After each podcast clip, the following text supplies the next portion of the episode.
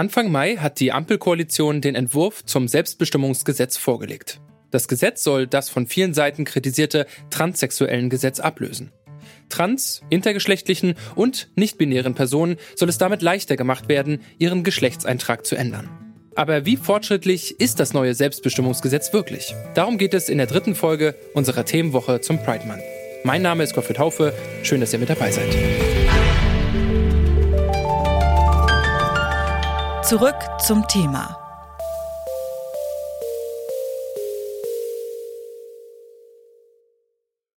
Wer in Deutschland den Geschlechtseintrag im eigenen Pass ändern lassen möchte, muss Stand jetzt einige Hürden nehmen. Das transsexuellen Gesetz bestimmt, dass man dafür zwei psychologische Gutachten vorlegen muss. Das gibt der Transgeschlechtlichkeit nach wie vor den bitteren Beigeschmack einer Krankheit. Viele Betroffene haben deswegen auch lange darauf verzichtet, ihren Geschlechtseintrag ändern zu lassen. Und die Kritik an diesem Prozess ist nicht nur in der queeren Community in den vergangenen Jahrzehnten immer lauter geworden. Mit dem neuen Selbstbestimmungsgesetz soll das jetzt deutlich einfacher werden. Ein Antrag auf Änderung des Geschlechtseintrags soll in Zukunft unkompliziert beim Standesamt möglich sein. Laut Bundesfamilienministerin Lisa Paus soll mit dem neuen Gesetz endlich die Würde der Betroffenen berücksichtigt werden. Und, wie der Name schon sagt, soll das Gesetz ein neues Maß an Selbstbestimmung mit sich bringen. Das hat uns auch Jan Plobner, stellvertretender queerpolitischer Sprecher der SPD-Bundestagsfraktion, erklärt. Ich glaube, das hat viel damit zu tun, was im Zentrum steht, und das ist die Selbstbestimmung. Die geschlechtliche Identität ist etwas, was bei Menschen, die davon betroffen sind, großen Leidensdruck erzeugt. Das jetzige Verfahren ist langwierig, teuer und für viele sehr, sehr entwürdigend. Und wir stehlen mit dem Selbstbestimmungsgesetz, mit der Möglichkeit, selbst zum Standesamt zu gehen, keine entwürdigenden Gutachten mehr bezahlen zu müssen, eine Möglichkeit, da ähm, eine ganz andere Herangehensweise an diese Thematik tatsächlich auch zu haben, die den Menschen auch wieder das Gefühl gibt, als Menschen wahrgenommen zu werden. Mehr als 40 Jahre hat das transsexuellen Gesetz überlebt. Warum hat es, trotz massiver Kritik, eigentlich so lange gedauert, ein neues Gesetz auf den Weg zu bringen? Julia Monroe, Aktivistin für Transrechte, meint, die Politik hat sich lange dagegen gewehrt. Das liegt eindeutig an politischen äh, Widerständen. Wir hatten in der letzten Legislaturperiode die Union an der Regierung und die hat ganz stark daran festgehalten oder das Bild von Transmenschen weiterhin zementieren wollen, dass eine Begutachtung oder mindestens eine Beratung irgendwie erforderlich ist, dass Transmenschen nicht in der Lage sind, selber darüber zu entscheiden, wer sie sind und so weiter. Und das war natürlich, als die neue Bundesregierung, äh, die Ampelkoalition sich da zusammengetan hat, das war ein Riesenfeiertag, dass die Union jetzt da keine große Einflussnahme mehr hat und wir auf ein Selbstbestimmungsgesetz gehofft haben. Das lag eindeutig daran, dass äh, politische Kräfte etwas dagegen hatten, dass Transmenschen selbstbestimmt leben dürfen. Kritik am Entwurf für das Selbstbestimmungsgesetz kommt vor allem von Seiten der Union und der AfD. Die kritisieren vor allem die aus ihrer Sicht zu kurze Sperrfrist, denn laut Gesetzesentwurf kann man, nachdem man den Geschlechtseintrag geändert hat, diesen nach einem Jahr wieder ändern. Union und AfD fürchten hier Missbrauch. Für Jan Plobner hat diese Kritik allerdings keine Basis. In dieser Debatte sind viele Punkte immer aufgekommen, über die man auch zu Recht diskutieren kann.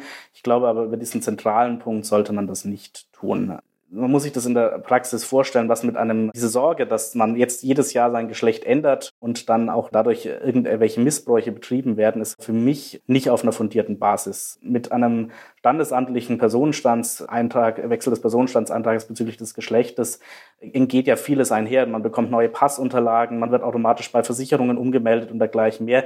Ich glaube, die meisten von uns haben eine ganz natürliche, es ist ganz natürlich, dass man solche ähm, behördlichen Vorgänge nicht allzu oft äh, in seinem Leben erleben möchte.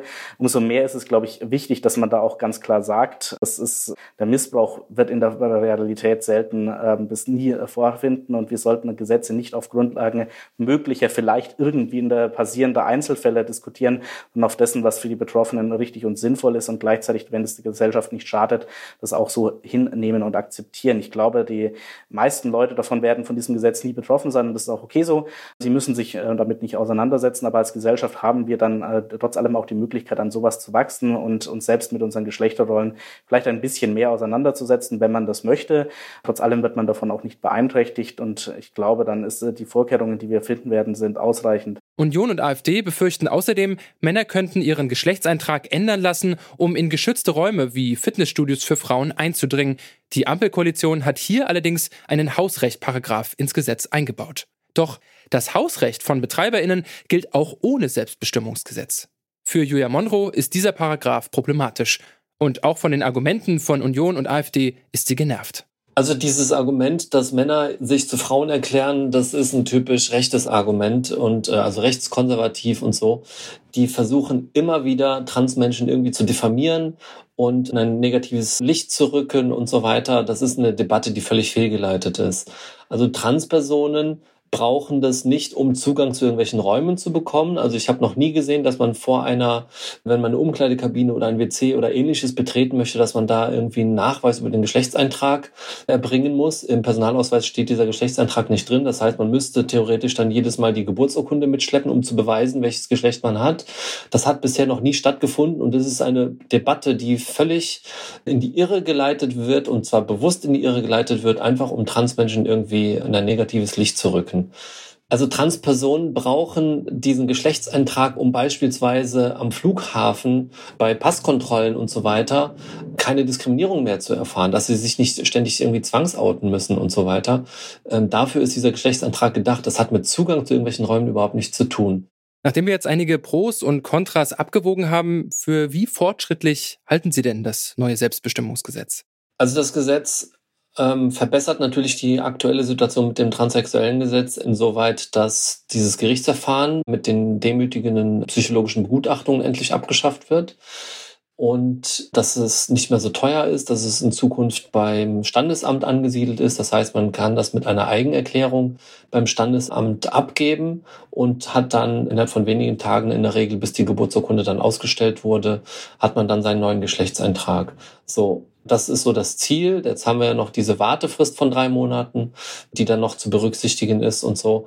Im Vergleich zu vorher ist das natürlich eine erhebliche Verbesserung, eine erhebliche Erleichterung im Prozess an sich, also in dem Verfahren an sich.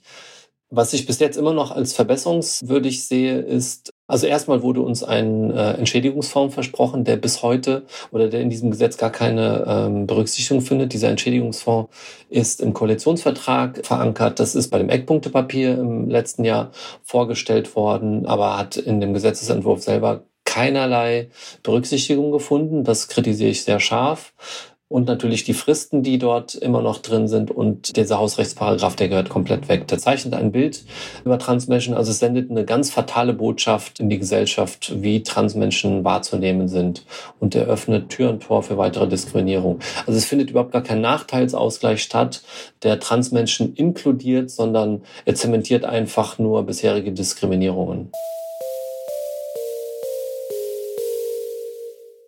Pragmatisch gesehen ist das neue Selbstbestimmungsgesetz ein gewaltiger Schritt nach vorn. Den eigenen Geschlechtseintrag zu ändern wird dadurch sehr viel einfacher, entwürdigende Gespräche mit Gutachterinnen fallen weg. Dennoch fordern Transaktivistinnen wie Julia Monroe weitere Schritte wie Entschädigung und die Abschaffung des Hausrechtsparagraphen hin zur völligen sozialen und politischen Akzeptanz der queeren Community in Deutschland. Und wenn ihr noch mehr Lust habt auf queere Themen, dazu gibt's diese Woche jeden Tag eine Folge. Morgen geht es zum Beispiel um Asexualität und warum noch immer so wenig darüber gesprochen wird. Wir freuen uns, wenn ihr dann auch wieder mit dabei seid. Das war's von uns für heute. An dieser Folge mitgearbeitet haben Alea Rentmeister, Clelio Burkhardt und Clara Stritzinger. Produziert hat sie Tim Schmutzler, Chef vom Dienst war Toni Mese. Und mein Name ist Gottfried Haufe und ich sage Tschüss und bis zum nächsten Mal. Zurück zum Thema vom Podcast Radio Detektor FM.